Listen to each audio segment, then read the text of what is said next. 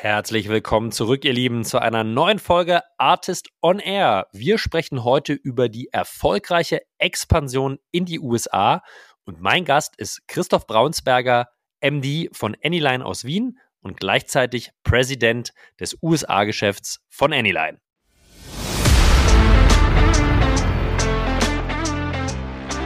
Würde ich jetzt zum Beispiel jedem empfehlen, so, den Markt so eng wie möglich zu schneiden und dort Fuß zu fassen. Referenzen kann man sich die ersten einkaufen. Das heißt, gute, ähm, äh, etablierte amerikanische Unternehmen finden, die eine Success Story mit dir machen und äh, so praktisch äh, äh, die Firma auch bekannt machen in, in diesem engen Markt.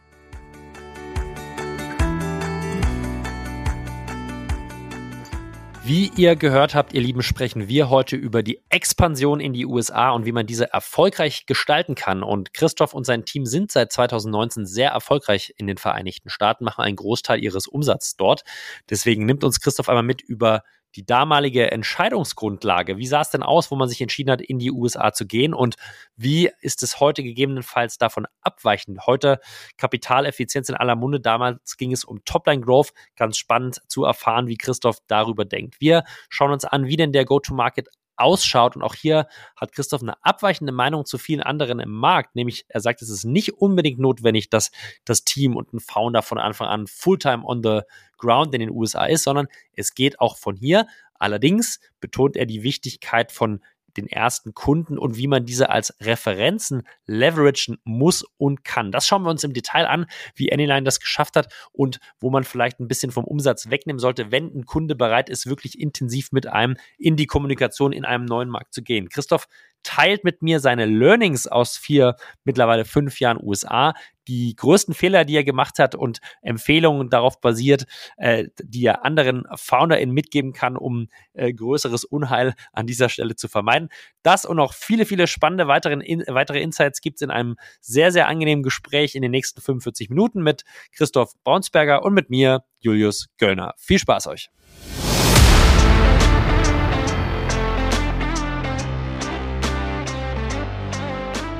Artist on Air, der SaaS-Podcast für den deutschsprachigen Raum. Wertvolle Tipps von erfolgreichen Gründern, Top-Investoren und führenden Industriepartnern, die euch bei der Skalierung eures Unternehmens schnell und unkompliziert weiterhelfen. Zusammengestellt von Janis Bandorski, Julius Göllner und Matthias Ernst. Ja, ihr Lieben, hallo und herzlich willkommen zurück zu einer neuen spannenden Folge Artist on Air. Und heute bei mir zu Gast im Podcast-Studio ist der Christoph. Christoph, schönen guten Tag. Grüß dich. Aus den Bergen in die Berge kann man heute wahrscheinlich sagen, aber äh, was dahinter steckt, wer du bist und was ihr eigentlich macht, das übergebe ich gerne direkt an dich. Christoph, stell dich doch einmal unseren HörerInnen kurz vor, wer du bist und was ihr macht. Ja, äh, Julius, danke für die Einladung. freue mich, dass ich da jetzt, ähm, sprechen kann. Äh, man hört es auch an meinem Dialekt. Ich komme tatsächlich aus den Bergen, aus dem schönen Österreich und ähm, versuche, so gut ich kann, Hochdeutsch zu reden. Sonst müsstest du mir helfen und einmal übersetzen äh, für die Zuhörer. Das kriegen, wir, ähm, das, das kriegen wir, denke ich, hin. Ich glaube, da, da gibt es da gibt's keine Probleme. Das ist, glaube ich, ein sehr sympathischer Dialekt, den du hier mitbringst. Sehr gut, ja. Ähm, genau, und ich bin Geschäftsführer von Anyline und auch President von der US-Gesellschaft, Anyline Inc. Ähm, also diese zwei Funktionen und also Geschäftsführer der Gruppe. Und ähm, was Anyline tut, ist, äh, wir helfen eigentlich Unternehmen äh, in, in der Digitalisierung von kritischen Prozessen. Das, heißt, das klingt ja erstmal, genau, das klingt ja erstmal sehr, sehr, äh, sehr, sehr breit. Äh, was, was genau steckt dahinter? Ja, ja. Ähm, was wir machen ist, ähm, wir haben uns schon sehr früh äh, darauf spezialisiert, auf ähm, also eine herkömmliche Kamera von einem mobilen Gerät, von einem äh, so ganz einem herkömmlichen Smartphone, wie es wir beide äh, wahrscheinlich haben, äh, äh, Daten auszulesen und zu erfassen. Begonnen hat alles mit OCR. OCR, also Optical Character Recognition, klingt sehr langweilig und das gibt es auch schon äh, seit Jahrzehnten. Also das heißt, wo ist da die Neuheit? Äh, damals, äh, 2013, war es ähm, so, dass äh, OCR auf einem mobilen Gerät wie ein iPhone einfach noch nicht funktioniert hat. Also wir haben äh, dann angefangen, dass wir de facto äh, Machine Learning und Computer Vision Prozesse direkt am Smartphone ausführen und so ähm, äh, zum Beispiel Daten extrahieren und in die digitale Welt transferieren. Zum Beispiel Äh, was wir machen, ist zum Beispiel für sehr viele Polizeiorganisationen in Deutschland, aber auch in Österreich, äh, lesen wir Führerscheine aus mit am äh, Smartphone. Das heißt, die äh, ähm, Workforce ist ausgestattet äh, mit, mit mobilen Endgeräten und äh, die lesen dann zum Beispiel die Kennzeichen bei den Autos aus äh, und äh, Führerscheine etc. Das heißt, einmal zu schnell fahren, zumindest in Österreich, mal versuchen zu schnell zu fahren und dann äh, wird unsere Technologie eingesetzt. Und das ist halt ein Anwendungsfall von vielen. Ähm, wir sind auch jetzt äh, über OCR hinausgegangen schon und ähm, können jetzt mit Hilfe einer ganz herkömmlichen Kamera äh, zum Beispiel die Profiltiefe von Reifen messen und mhm. äh, können so in der Zukunft dann auch, indem wir die Informationen am, an den Reifen, also das ist dann schwarz auf schwarz, ähm, auslesen und äh, mit der Profiltiefe äh, in der Zukunft eine komplette Tire Analytics äh, ähm, zur Verfügung stellen mit einfach nur einem herkömmlichen Smartphone. Und das ist dann game-changing für viele ähm, äh, Unternehmen, die äh, entweder Pen-and-Paper-basierte Prozesse gehabt haben oder ähm, de facto äh, die Informationen gar nicht verarbeiten haben können oder sie haben sich ganz spezifische Hardware kaufen müssen. Das heißt, äh, dann hat man natürlich äh, Skalierungsprobleme gehabt, weil man dann eben von der Hardware sehr stark abhängig war und das eigentlich, diese, diese Barrier brechen wir dann eigentlich mit unserer Technologie. Das heißt, ich kann mir vorstellen, dass die sozusagen Anzahl möglicher Use Cases da extrem vielfältig sein kann. Ja, jedes Hardware-Gerät, was eine Kamera hat, oder wahrscheinlich jedes, aber nahezu jedes heutzutage, ist in der Lage, Fotos zu machen und ihr mit eurer Software macht es möglich, diese Daten sehr leicht zu transferieren und dann für weitere Schritte, weitere Prozesse nutzbar zu machen, ohne dass sozusagen eure Kunden, wie du es selber gesagt hast, komplexe, teure Hardware kaufen müssen, wie man das wahrscheinlich früher gewohnt war, wo zum Beispiel in der Logistik jemand dann ein MDA für mehrere tausend Euro fürs Picken ja. kaufen muss, ja. Genau.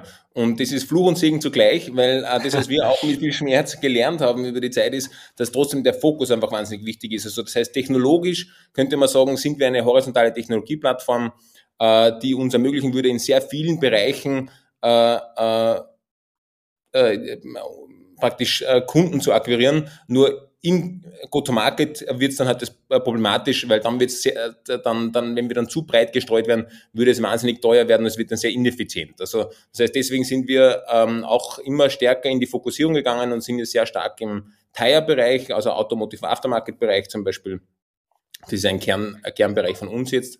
Das heißt, äh, ähm, aber äh, logischerweise könnten wir, sagen wir, sehr breit gehen. Also es ist auch so, dass es, wir sind im B2B Enterprise-Umfeld. Das heißt, Kunden fordern natürlich dann auch eine sehr hohe Qualität.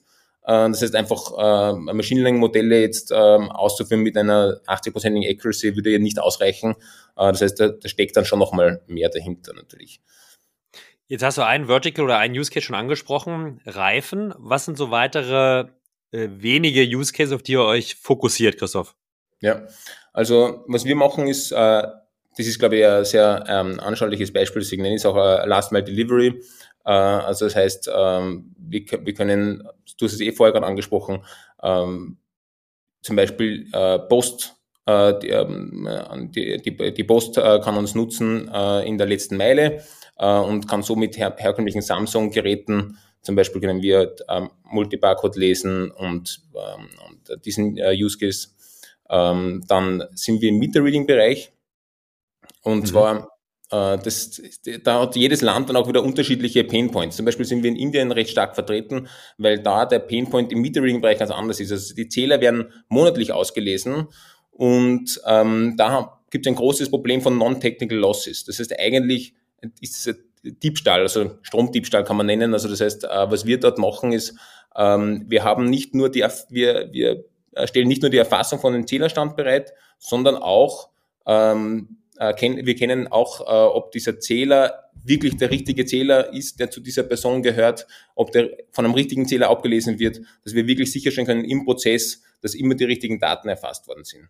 Weil Smart Meter ist zum Beispiel auch eine, eine sehr schöne, äh, sagen wir mal, Vision, ähm, jetzt vor allem in Europa auch fortschreitend, aber bis es soweit ist, dass wir auf der ganzen Welt Smart Meter haben, äh, da, da vergehen noch sehr, sehr, sehr viele äh, Jahrzehnte.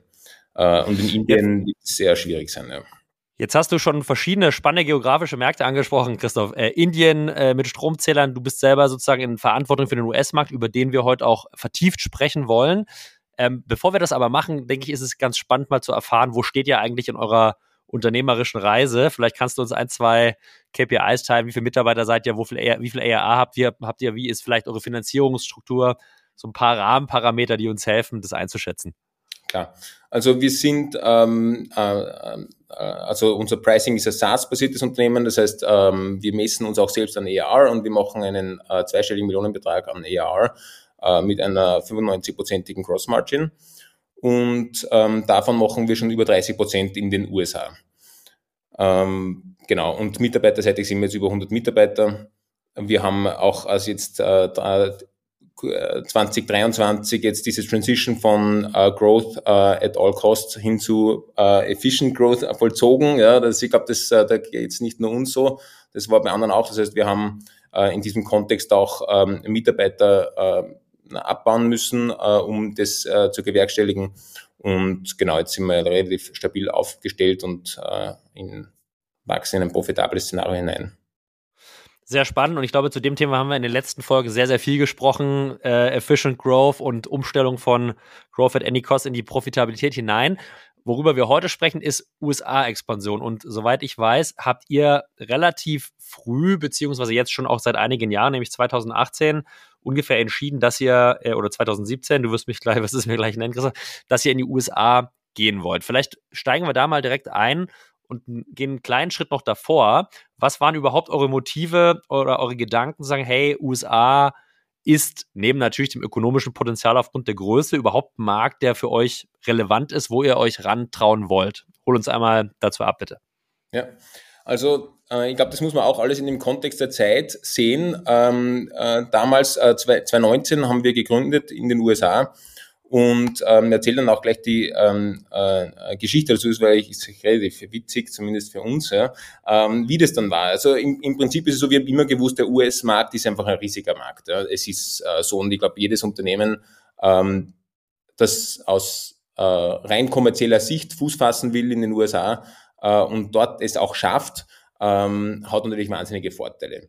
Ich glaube, da ganz noch viel früher waren, waren vielleicht die Beweggründe noch ganz andere, auch überhaupt diese, sagen wir mal, der Zugriff zu Kapital. Ich würde meinen, dass das jetzt nicht mehr so ein Thema ist, weil vor allem US-VC auch immer verstärkter äh, in Europa sich positioniert haben und in Europa ähm, gefundet haben, so da per se jetzt eine ähm, äh, in den USA jetzt Umsatz zu machen, ist nicht mehr notwendig. Das heißt, das war auch bei uns in unserem Fall jetzt nicht so, dass wir jetzt ähm, gesagt haben, wir müssen jetzt Umsatz äh, machen in den USA und in, die, in, die, in den Staaten Fuß fassen, damit wir dort dann noch Funding bekommen. Das war jetzt nicht der Beweggrund, das war tatsächlich in unserem Kontext äh, einfach der große Markt, den, den, den großen Markt, den wir da gesehen haben. Einfach, das muss man sagen. Es ist, äh, es ist zwar am Anfang wirkt es so, wie wenn es ein Riesenmarkt ist. Äh, es ist zwar nicht ganz so, aber da reden wir eh noch. Ähm, äh, aber das war jetzt unser Kernbeweggrund. Das heißt, und wie, warum genau jetzt zu diesem Zeitpunkt? Wir hätten eigentlich ein bisschen später gegründet, aber wir haben einen speziellen Kunden gehabt, ähm, Discount Tire. Äh, den kennt äh, in Deutschland, in, in, in Österreich wahrscheinlich niemand, ist aber äh, ein Unternehmen, also ein Tire Retailer, der größte Independent Tire Retailer äh, in den Staaten. Äh, die machen 10, knapp 10 Milliarden US-Dollar Umsatz. Das wäre in Österreich äh, Top 10. Das wäre ein Top 10 äh, Unternehmen in Österreich und ähm, ähm, wahrscheinlich Top 100 in Deutschland. Also das heißt eigentlich ein äh, enorm großes Unternehmen und dieses äh, Unternehmen ähm, äh, hat dann zu uns gesagt, äh, ja, das ist eine super geile Lösung, die ihr da habt, aber ihr, seid, ihr habt keine Präsenz in den Staaten und wir können in unserem ERP-System einen ausländischen Lieferanten nicht einmal anlegen. Also das war jetzt so praktisch. Äh, und sie haben uns sogar äh, angeboten, dass sie die äh, Gründung in den, in den Staaten zahlen für uns. Aber wir müssen dort Dependance haben, sonst können sie mit uns keinen Vertrag abschließen. Das war eigentlich der Grund, warum wir jetzt einmal sagen, gut, für diesen Kunden machen wir das natürlich. Das war schon damals dann unser größter Kunde, der jetzt alleine einen siebenstelligen Lizenz, jährlichen Lizenzbetrag zahlt. Und ähm, genau, das war jetzt einmal der erste Schritt, äh, wie das dann eigentlich passiert ist. Ja.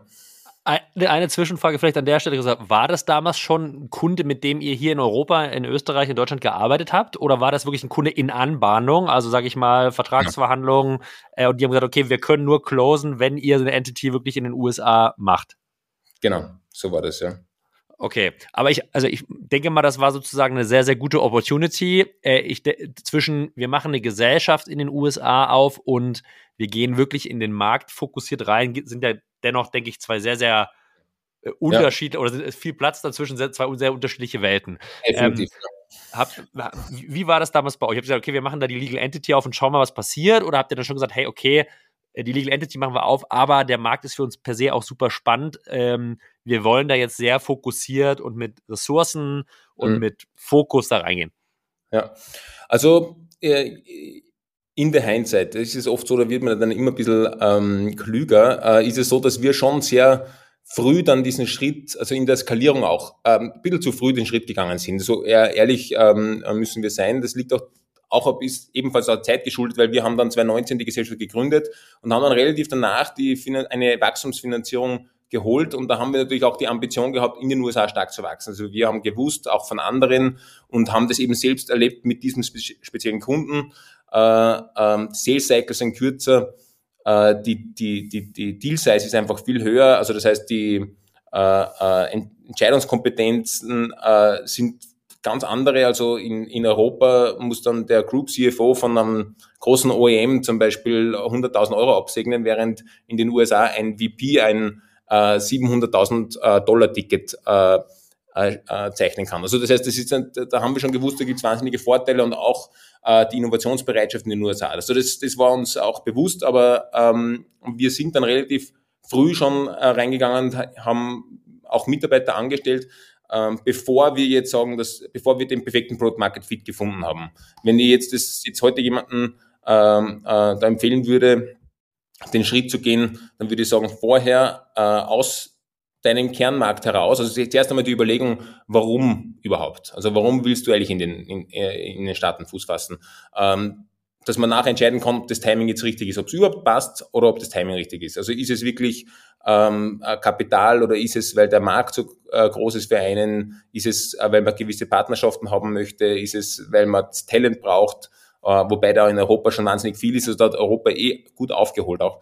Ähm, also das müsste man sich überlegen und dann auch das Timing. Wir waren ein bisschen früh in der Skalierung, weil nur ein Kunde sagt noch nicht aus, dass der Product Market Fit perfekt ist. Und am Anfang ist es schon so, dass man auch in der Awareness Creation, dich kennt einfach niemand, du musst da von vorne anfangen. Es ist, es gibt keine Referenzen, ähm, man startet eigentlich äh, from scratch und dann, äh, wenn man dann gleich zu früh in die Skalierung geht, dann ähm, kann es relativ ineffizient werden. Aber auch da ist es so, dass ja viele Firmen ähm, das einfach machen haben müssen, weil das Wachstum einfach das Wichtigste war. Also Wachstum at all costs, das war damals halt das Mantra und das ist es jetzt auch nicht mehr. Das heißt, ich glaube, äh, man kann jetzt dann im Nachhinein immer sagen, man hätte ähm, äh, das vielleicht anders machen können und ein bisschen später, ähm, damals war halt Umsatzwachstum und ARR-Growth mit Abstand das Wichtigste und unten Bottomline war irrelevant, das hat sich ja jetzt gedreht. Ja.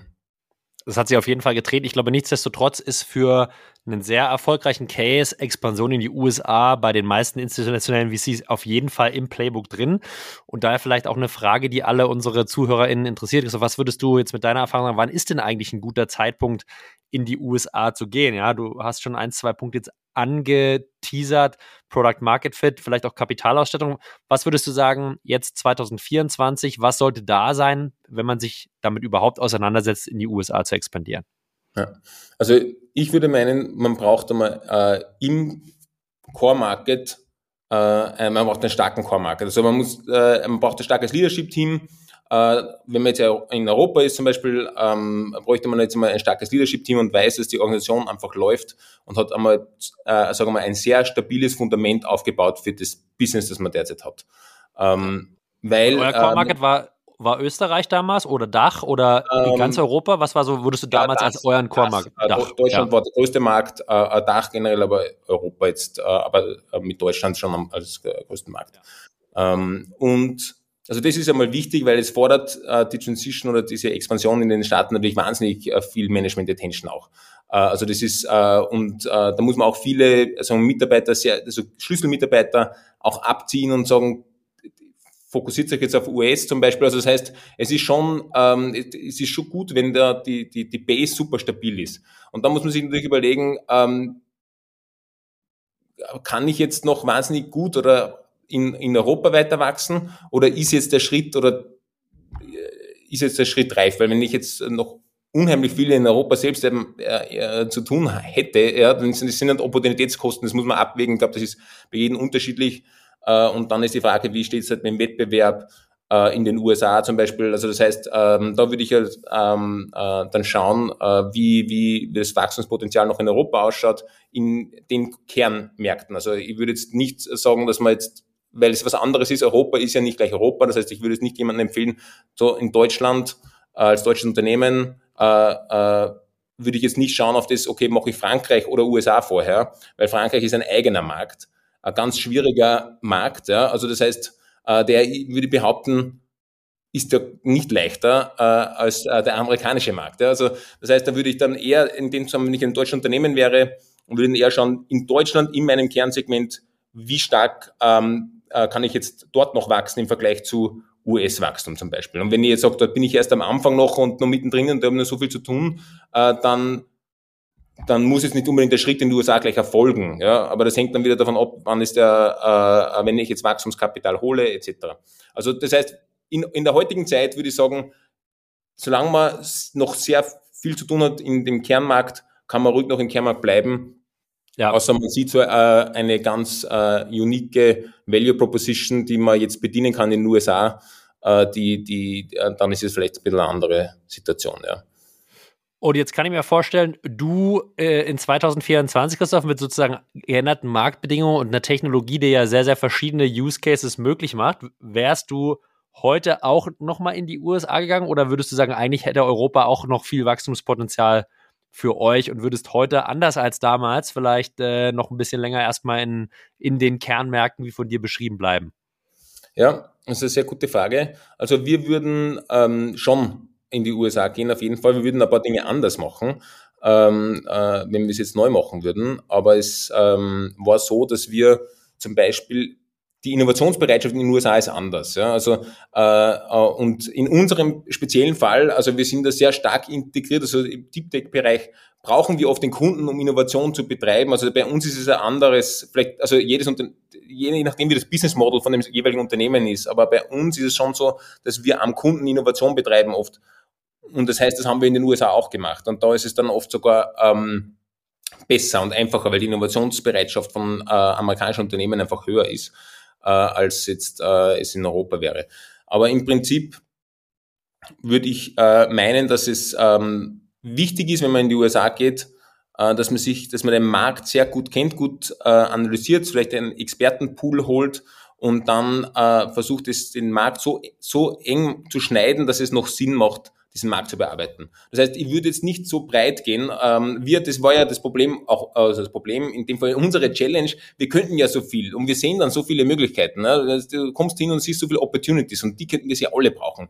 Äh, und dann fragt man sich, warum kaufen sie denn nicht alle? Ja? Also es ist einfach äh, so, dass man das dann schon und dann haben sie immer, immer sukzessive mehr und haben den Markt einfach kleiner geschnitten und kleiner geschnitten äh, und dann ähm, äh, bildet man sich eine Marke äh, und, und, schafft diese Awareness in diesem Segment. Also das ist, würde ich jetzt zum Beispiel jedem empfehlen, so, den, den Markt so eng wie möglich zu schneiden und dort Fuß zu fassen. Referenzen kann man sich die ersten einkaufen. Das heißt, gute, ähm, äh, etablierte amerikanische Unternehmen finden, die eine Success Story mit dir machen und äh, so praktisch äh, äh, die Firma auch bekannt machen in, in diesem engen Markt. Also und wenn man eng sagt, es ist ja trotzdem noch ein riesiger also Markt normalerweise. Also normalerweise ist der trotzdem noch so groß, dass der mal ausreicht für ein paar Jahre.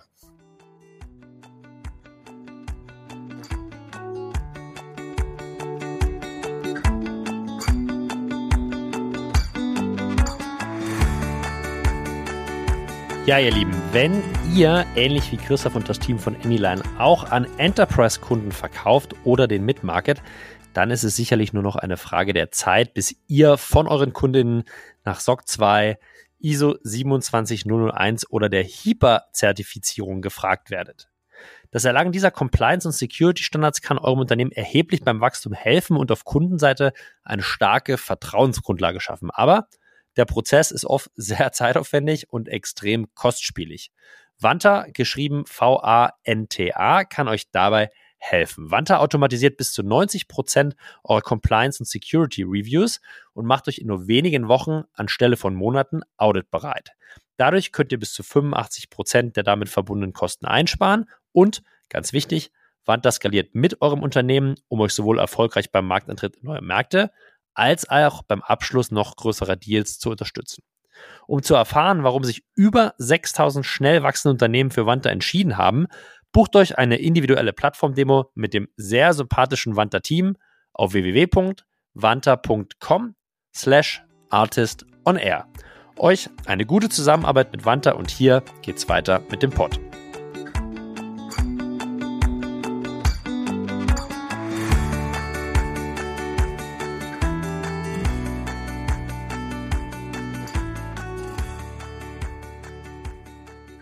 Jetzt hast du mir, hast du mich sehr neugierig gemacht und direkt zwei, drei Folgefragen in meinem Kopf getriggert, äh, Christoph. Ähm, dieses den Markt eng schneiden, das klingt total logisch und macht aus meiner Sicht natürlich komplett Sinn. Das ist wahrscheinlich, wenn man in der Situation ist, gar nicht so einfach, ne? Weil Opportunitäten äh, überall ähm, und da einzuschätzen, was ist denn der richtige, das richtige kleinere Marktsegment oder Subsegment, was man bedient, ist vermutlich gar nicht so, so easy. Jetzt hattet ihr, hast du selber gesagt, einen Kunden, der einen sehr klaren Use Case hatte. Ich glaube, da liegt es nahe, natürlich in den reinzugehen. Aber wie habt ihr euch dem dennoch angenähert? Wie habt ihr es geschafft, sozusagen in euren ICPs oder in dem Markt da so einen Fokus reinzubekommen? Und wie habt ihr es auch geschafft, bestimmte andere Segmente oder Use Cases einfach wirklich definitiv wegzuschneiden? Wie habt ihr euch dem angenähert?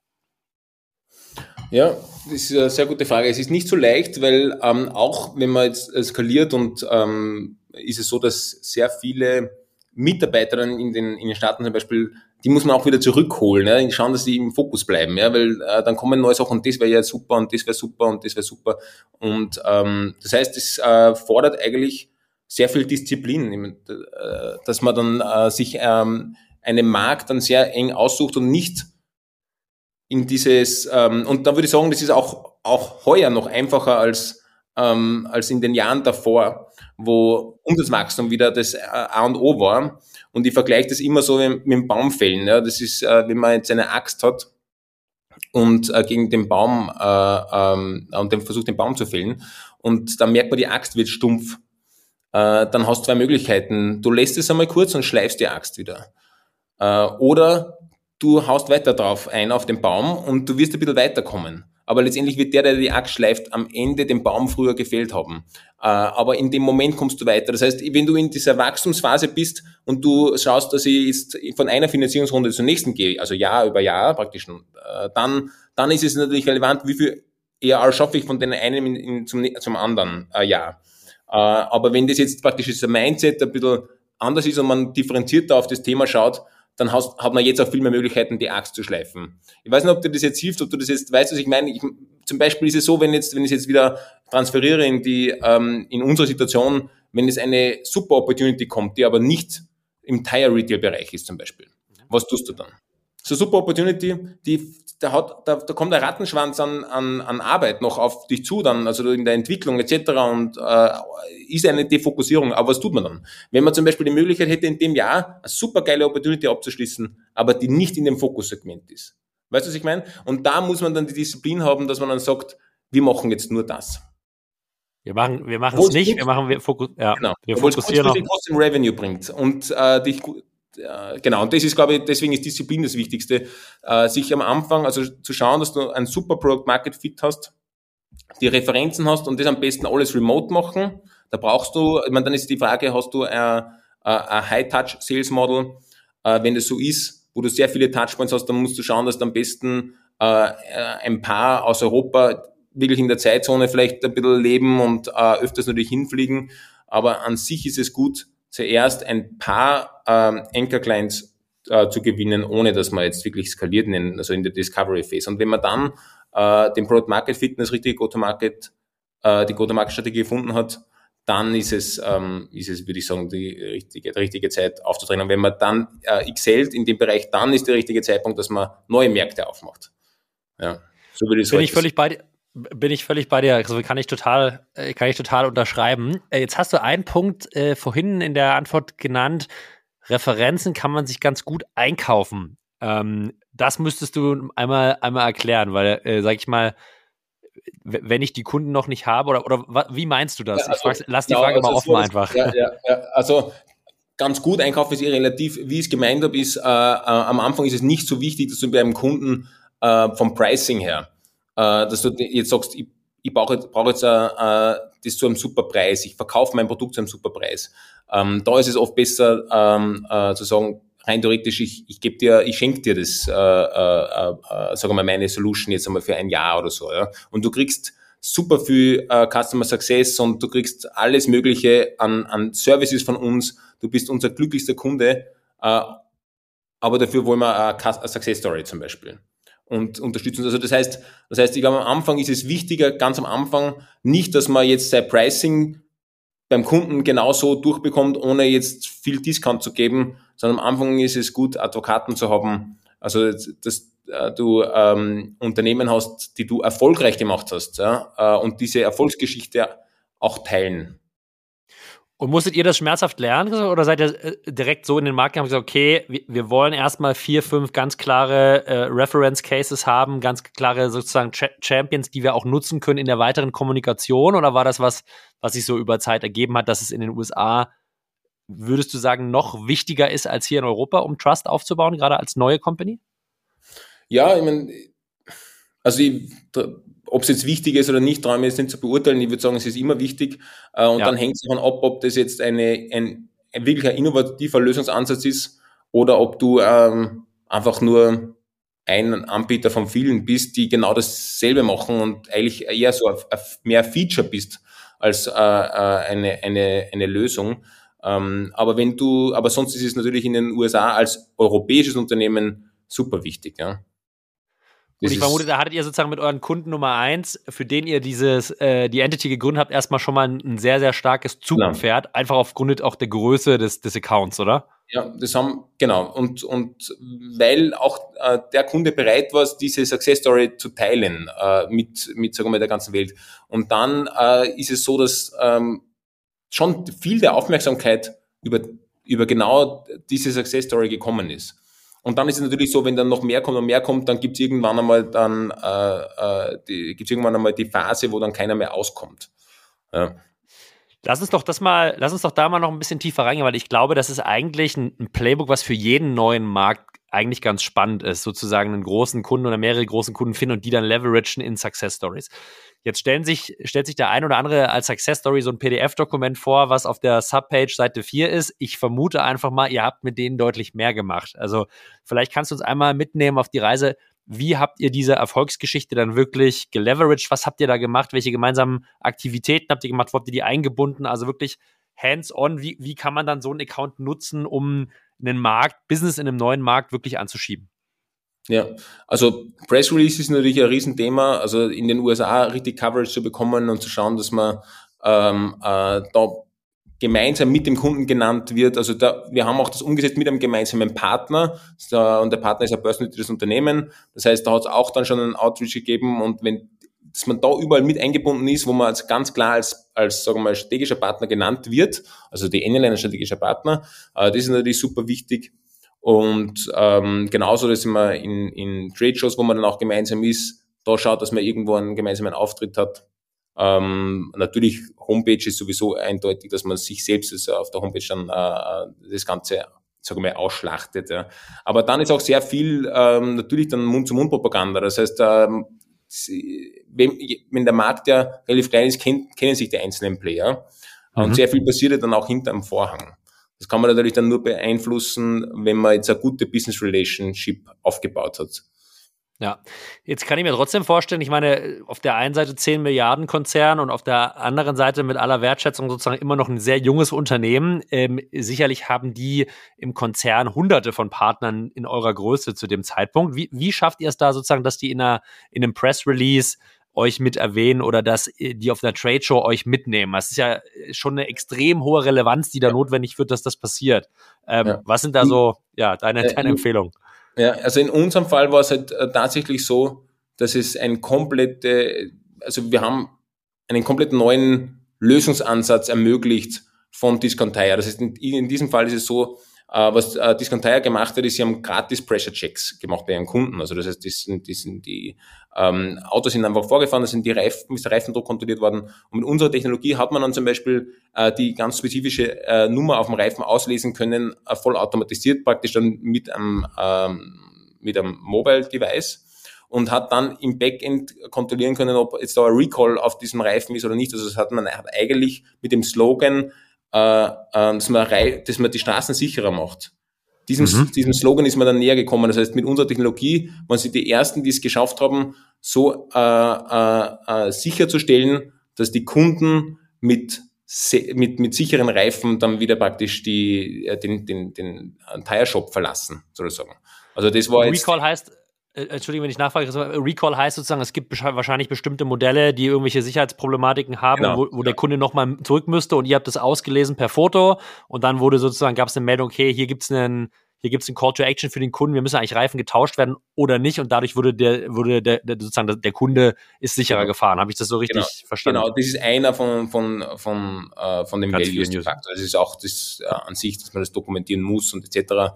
ist natürlich dann sind noch andere Aspekte, aber im Prinzip ja, ist durch das Scannen, also von, äh, von dem, dass Sie da Videoframes nehmen mit einer normalen Kamera und dann kommt man instant, erhält man sofort ähm, die Information, ob da jetzt der Reifen sicher ist oder nicht. Und da gehen wir in die Richtung, gehen wir weiter, äh, dass wir jetzt überhaupt sagen, wir sind dann der Experte, der diesen Tire-Expert in jede in, in, in, in, in jede Hosentasche bringt. Ja, das ist ja unser praktisch das unser Ziel dann auch, ähm, weil wir dann auch mit der Profiltiefe und mit der Anbindung an anderen Datenbanken sofort sagen können, ob ein Reifen sicher ist oder nicht.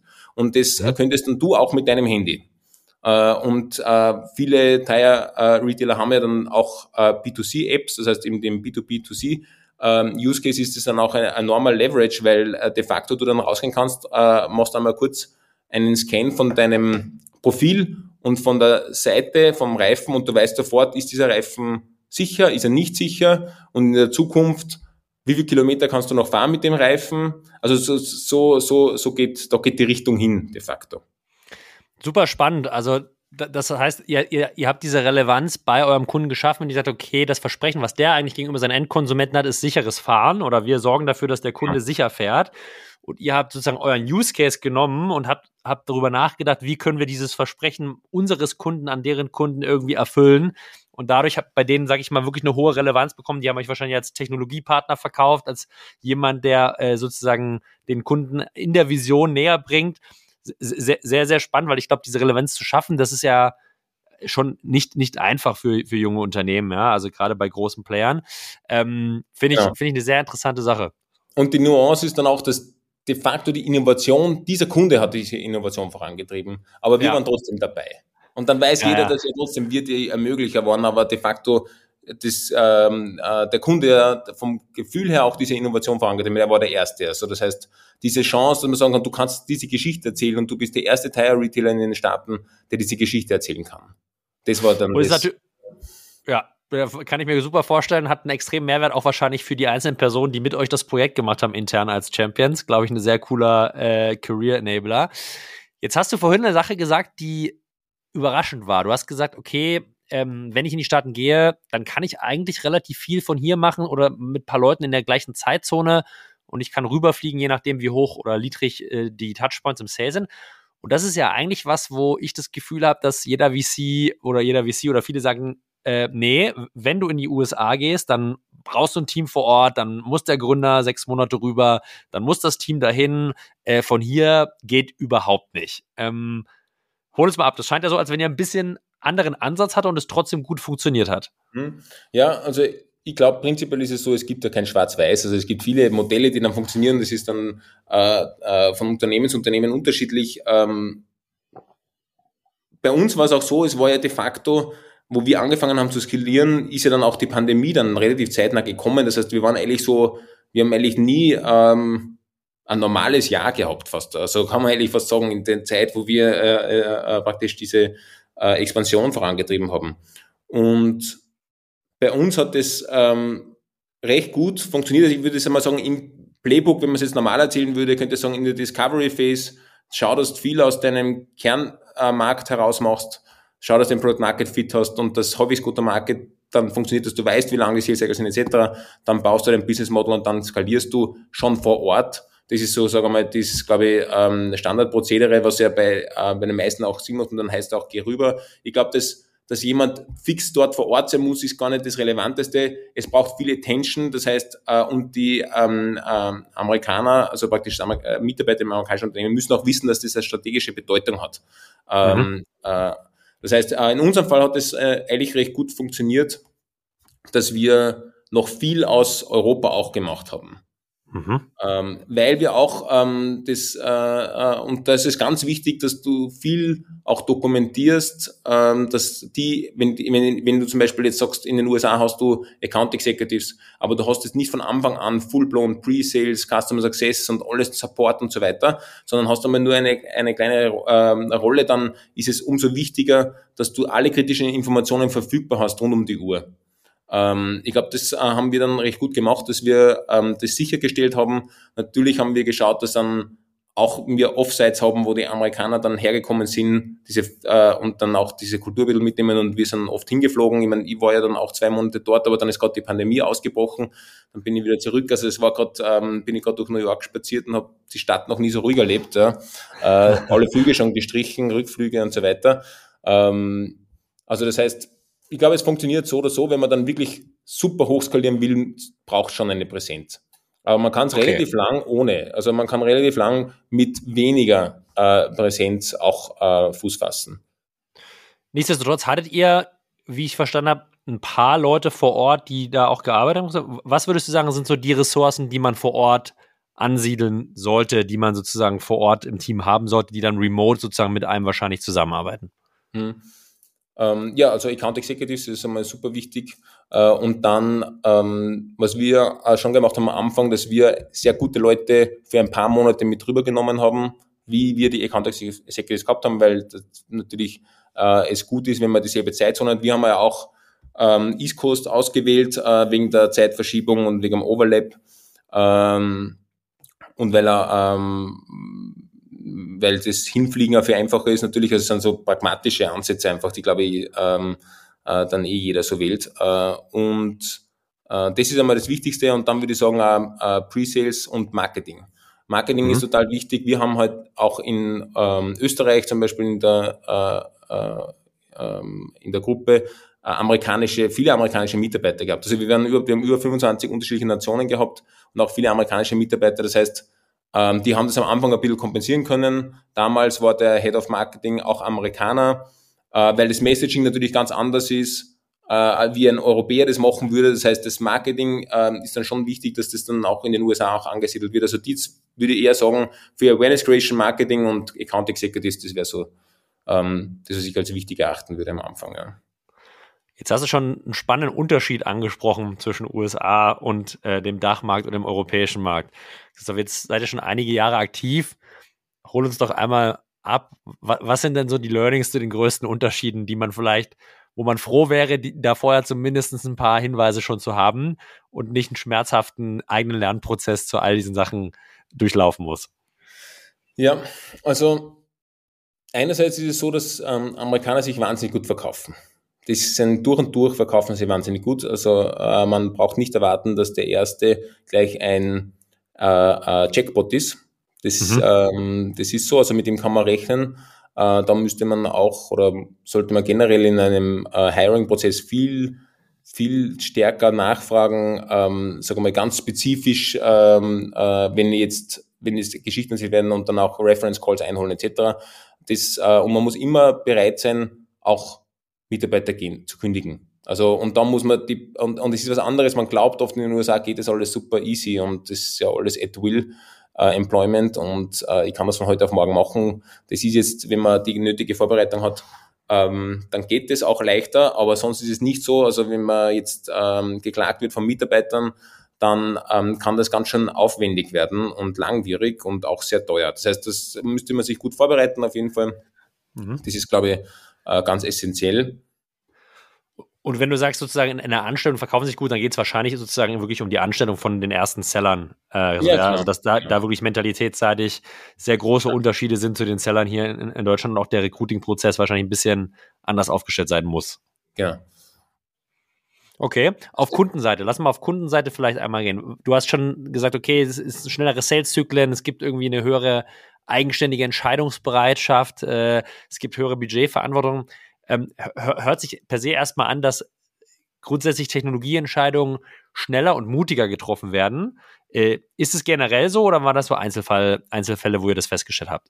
Na, das sehen wir generell so und das äh, spiegelt sich auch mit den Erfahrungen, die andere erlebt haben, die diesen Schritt gewagt ähm, ähm, haben. Äh, was man auch sieht, ist, dass sie dafür schneller praktisch wieder den, also dass der Churn prinzipiell höher ist und sie dann schneller das ja. wieder fallen lassen, wenn es dann doch nicht so eintritt wie geplant. Also jetzt in Deutschland, wenn ich es jetzt vergleiche, in Deutschland hat man mehr die Mentalität des Engineers, ja. Also da muss alles einmal perfekt passen. Ich habe alles äh, von äh, von jedem Blickwinkel betrachtet und dann rolle ich das langsam aus und dann passt es aber. Ja. So, so ist es in den Staaten ja nicht so. Also da ist ähm, sehr stark, okay, das, die Begeisterungsfähigkeit da, äh, Begeisterungsfähigkeit da und dann probiert man was aus. Wenn es nicht funktioniert, dann funktioniert es nicht. Ja. Das heißt, habt ihr unterschiedliche Login-Zeiten, was eure Verträge angeht? Also in dem Moment, wenn ihr das wisst, also dass sozusagen äh, Kunden schneller churnen, macht es ja vielleicht Sinn, längere Vertragslaufzeiten von Anfang an zu machen? Oder ist es dann so, dass die Kunden das einfach nicht mitgehen? Also gibt es Unterschiede, wie ihr Pricing und Durations gestaltet habt in, äh, in, in Dach und in den USA? Ja, da gibt es ja eh einige Unterschiede. An sich vom äh, von äh, Mehrjahresverträgen, da sind wir aber gleich. Also wir versuchen immer äh, mindestens zwei Jahresverträge abzuschließen, auch in Europa. Äh, liegt auch daran, dass es natürlich aus der Risikobetrachtung einfacher ist, weil wenn man sehr viele äh, äh, Jahresverträge sind, dann oft über den Jahreswechsel und äh, Mehrjahresverträge zu haben, äh, also äh, führen auf jeden Fall dazu, dass man weniger Risiko hat. Also ist immer, also das ist genau. Man schläft etwas besser. genau, es ist in Europa gut genauso wie in den, in den Staaten. Ja. Ähm, aber das geht auch oft dann nur dann, wenn man eh schon ein bisschen so ein, äh, ein Proofpoint hat. Also gleich am Anfang hingehen, äh, keiner kennt dich oder deine Lösung und dann einen Zweijahresvertrag abschließen zu wollen, äh, funktioniert meistens nicht. Ja. Aber dann natürlich relativ rasch diesen Schritt zu machen, ist sicher vorteilhaft. Ja. Und ähm, so, ja. Nee, bitte. Nein, nein, äh, also genau, und sonst ist, ähm, ist es schon so, dass wir auch jetzt merken, dass in den USA ein bisschen äh, ein anderer, also der Wind ein bisschen gedreht hat, ähm, was das ähm, Thema Budget angeht. Ähm. Da wird es auch nicht mehr äh, Wild Wild West war es eh nie, ja, aber ich sage jetzt einfach mal Wild Wild West ist es auch nicht mehr. Äh, aber es ist ähm, definitiv so, dass äh, wir da sehen, dass der Markt dann noch ganz anders ist und dass vor allem ein Amerikaner am besten an einen Amerikaner verkauft. Das ist schon so. Und dass man am das Anfang sehr, genau, ja, also das ist, deswegen ist es schon wichtig, dass man da eine Präsenz auch hat. Auch um die Bedeutung zu zeigen für den Kunden. Jetzt ist man da. Man hat eine US-Gesellschaft. Jetzt sind wir gerade bei den Verträgen. Ich hatte den Marcel Hollerbach hier zu Gast. Die haben auch mit Products Up eine relativ große US-Expansion gemacht. Also, und der meinte so, die haben ihr Pricing im Vergleich zu Dach signifikant nach oben positioniert und haben fürs gleiche Produkt deutlich höhere Preise erreichen können.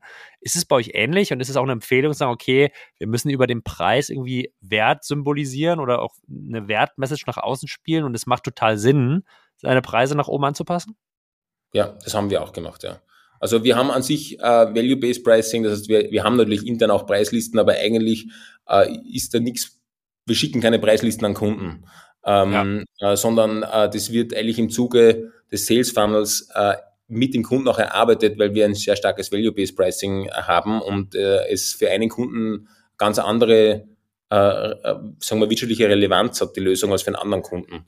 Und gerade in den USA ist es schon so, dass natürlich der, äh, äh, die Preise viel höher sind, die erzielbaren Preise höher sind. Ja.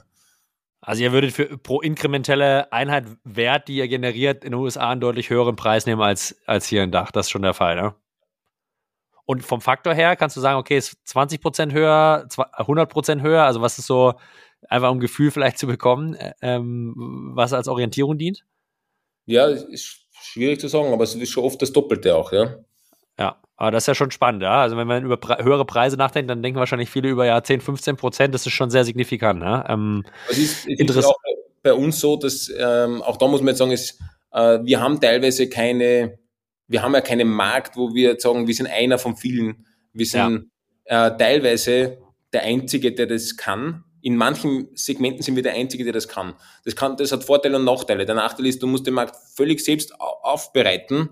Äh, ist ein großer Nachteil, wenn ich jetzt äh, irgendwo in einem Magic Quadrant wäre, dann wäre es was anderes. Dann kann ich sagen, ich bin dort, ich kann das und der, im Vergleich zum anderen, was magst du? Ja, dann habe ich natürlich, dann ist es äh, weniger value-based, weil äh, dann hat sich irgendwo ein Preis manifestiert und dann kann ich sagen, warum ich ein bisschen drüber liege oder drunter liege. Ja. Äh, äh, aber in unserem Fall ist es schon äh, haben wir sehr viel Spielwiese, was es angeht. Dafür müssen wir halt sehr viel in der Überzeugungsarbeit leisten. Ja, Viel Problem Education, viel Solution Education, ja, überhaupt ja. erstmal den, den Kunden äh, klar machen, was ihr da könnt und, und warum das von Nutzen hat. Verstehe ich total. In Anbetracht der Zeit, ich würde gerne nochmal so vielleicht zwei Punkte von dir hören, wo du denkst, oh Gott, da sind wir wirklich zwei Sachen, die sind echt schief gelaufen in den USA, die würde ich, die würde ich heute einfach komplett anders machen. Da habe ich wirklich viel gelernt. Da bin ich erstmal mhm. gegen eine Wand gelaufen. Hast du so ein, zwei Sachen, wo du sagst, hey, das war schmerzhaft für uns, äh, das würde ich gerne anderen vielleicht mitgeben, äh, den gleichen Fehler nicht zu tun? Ja, also ich würde ähm, auf jeden Fall eine IPLI auch abschließen, also eine Versicherung äh, gegen äh, Claims, äh, wenn, Aha. also schauen, dass das Setup passt. Employee Handbook ist auch wichtig, wenn ich skaliere vorher, also wo alles Mögliche festgehalten wird, was für Verantwortlichkeiten sind, welche äh, Kultur praktisch und Habits wir pflegen etc. Also sehr viele ähm, Themen, die äh, und, äh, im Falle eines Streitfalls einfach für dich sprechen und auch sehr viel dokumentieren, wenn es um äh, Kündigung geht. Weil was man nicht will, ist, jemanden nicht zu kündigen aus der Angst, der könnte dich verklagen. Also mhm. ähm, das heißt, ich habe den Schmerz ja auch selber mitgemacht. Das ist ein super langwieriger Prozess und je nachdem, in welcher Phase ist, ich meine, wir sind in der Phase, wir haben zwar ein Legal Department etc. und sind, äh, wenn ich, wenn ich jetzt äh, ein kleineres Unternehmen wäre und dann trifft das, dann setzt das, kann das einmal die Firma lahmlegen und das wissen die auch und dann bist du relativ schnell in einem Vergleich, in einer Vergleichsverhandlung äh, und die streckt sich über Monate und ist super langwierig etc. Also das heißt, da das Setup richtig aufzubauen, auch relativ früh schon würde ich das machen, äh, und, ähm, und klar dokumentieren, Ziele, Zielerreichung etc., so dass da keine Themen gibt. Also es ist jetzt nicht so, dass es häufig immer passiert, aber es passiert immer häufiger und das ist halt in den USA auch die Kultur, das ist halt, das gehört halt dazu, ähm, dass man geklagt wird, wenn man jemanden ja. gehen lässt. Also ich glaube, diese Illusion, dass es so wie in Europa das oft ist, dass das dann nicht so eintritt, das, äh, die gibt's halt dort nicht. Also das heißt, da braucht man das Setup, und da wahrscheinlich würdest du auch sagen, macht es sicherlich Sinn, als, als, als deutsche Firma sich da irgendwo extern mal einen Rat zu holen und jemanden, der sich mit Arbeitsrecht in den USA und der Vorbereitung, der präventiven äh, Aufsetzen von solchen Systemen ein bisschen auskennt und da mit Rat zur Seite steht, oder? Definitiv, ja. Und okay, habe ich verstanden. Ja, ja. Also ich glaube, das ist schon, das ist dann, das kann oft sein, dass es, ähm, dass du es nicht brauchst. Also im, gehe davon aus, dass du es immer brauchen wirst, wenn du eine gewisse Größe hast. Also, aber du kannst ja mal ähm, nachfragen bei allen anderen und schauen, ob die das äh, noch nie erlebt haben. Aber prinzipiell wirst du es immer haben ab einer Größe. Wenn du relativ klein bist, dann wird es dich vielleicht nicht treffen.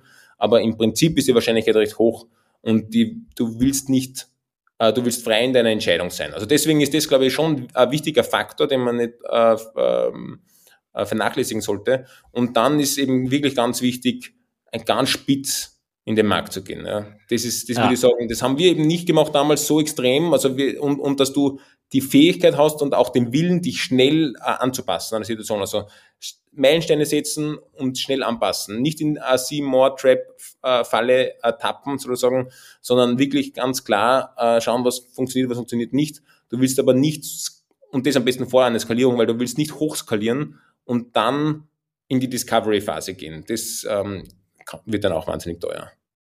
So, das wären jetzt, glaube ich, glaub, ich die Key Learnings. Ja. Ich glaube, das sind zwei sehr, sehr gute Erfahrungswerte von dir, äh, die anderen viel Geld und vor allen Dingen Ärger sparen im ersten mhm. Fall, äh, Christoph. Ja, also ich glaube, das Legal-Thema hat, hat keiner wirklich Lust drauf und kosten irgendwie immer extrem viel Energie aus meiner persönlichen Erfahrung. Äh, wenig Mehrwert stiften. Daher ist, glaube ich, hier guter Rat äh, am, am Anfang extrem wichtig. Ähm, ich fand die Einblicke von dir sehr, sehr spannend und sehr, sehr wertstiftend. Daher an der Stelle erstmal großes Dankeschön für, für deine Zeit und das Teilen deiner Erfahrungen in, in den USA, Christoph. Ja, danke dir. Hat mir großen Spaß gemacht, aber bevor ich dich entlasse, gibt es hier bei Artist on Air immer noch eine nicht inhaltliche Abschlussfrage. Ja, und äh, wir sind kulinarische äh, Liebhaber, das heißt, wir suchen immer nach guten Empfehlungen äh, in der Stadt des Gastes und ich glaube, bei dir ist es Wien. Mhm. Ähm, wenn du einen Restauranttipp für uns hast. Das kann Frühstück, Mittag, Abendessen, eigentlich alles sein. Äh, von der Dönerbude bis zum Sternerestaurant. Gibt es, gibt es das, wo unsere Artisten, wenn sie mal in Wien sind, unbedingt mal hingehen sollten und wenn sie, wenn sie lecker essen wollen? Ja, das ist eine, eine gute Frage. Die Frage ist, ob ihr wienerisch essen wollt. Ähm, du, bist da, du bist da völlig frei. Also wienerisch ist, glaube ich, super, äh, super gern gesehen und willkommen, würde ich sagen. Also wenn es wienerisch sein soll, dann würde ich das Nestro empfehlen und das hat auch einen eigenen ähm, Nutzen, weil unser Büro ist in der Nähe und dann äh, würde ich kommen und euch einladen. Ja. Oh, also das, da, das ist mal eine spannende Offerte. Also wer Lust hat und mal in Wien ist und gerade die Folge hört, sagt gerne Bescheid, meldet euch bei Christoph oder bei mir. Ich verbinde euch gern. Ähm, das Restaurant nehmen wir wie immer in die Shownotes. Vielen Dank, Christoph. Äh, vielen, vielen Dank. Ich wünsche euch ein erfolgreiches und wahrscheinlich in dem Fall etwas ruhigeres 2025 nach Corona und den ganzen äh, anderen, äh, wie du schon meintest, äh, äh, externen Effekten. Jedes Jahr hofft man ja eigentlich, dass es mal vielleicht ein bisschen ruhiger durchläuft. Äh, wir werden äh, äh, dranbleiben, wir werden uns beobachten und ich freue mich, dich hier mal wieder zu begrüßen. Danke für deine Zeit und bis zum nächsten Mal. Danke, Julius. Hat Spaß gemacht. Gleichfalls. Ciao, ciao, mein Lieber.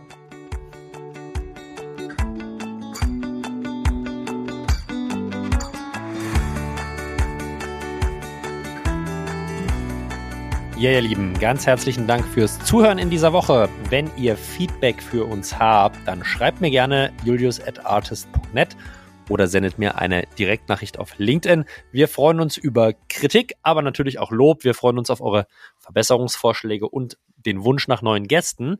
An der Stelle ein Hinweis auf den Artist Circus. Nur noch zwei Monate bis zum ersten Festival für Europas Tech Seller und Customer Success Manager in Berlin an einem Freitag. Mehr als 500 Seller und Customer Success Manager haben schon zugesagt. Mehr als 80 Teams werden da sein und es sind noch zwei Monate. Das heißt, die letzten Tickets gehen jetzt in den nächsten vier Wochen raus. Wenn ihr noch dabei sein wollt, dann schaut auf die Homepage www.artist-circus.com.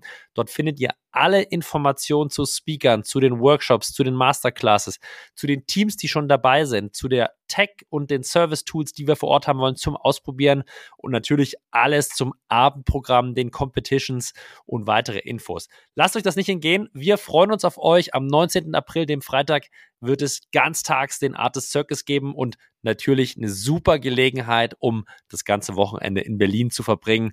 Der Frühling kommt, die Stadt wacht wieder auf. Das war's von mir. Ich freue mich auf nächste Woche. Schaltet wieder ein. Bis dahin viel Erfolg, gutes Bauen und bis dahin. Das war's von mir, der Julius. Ciao, ciao.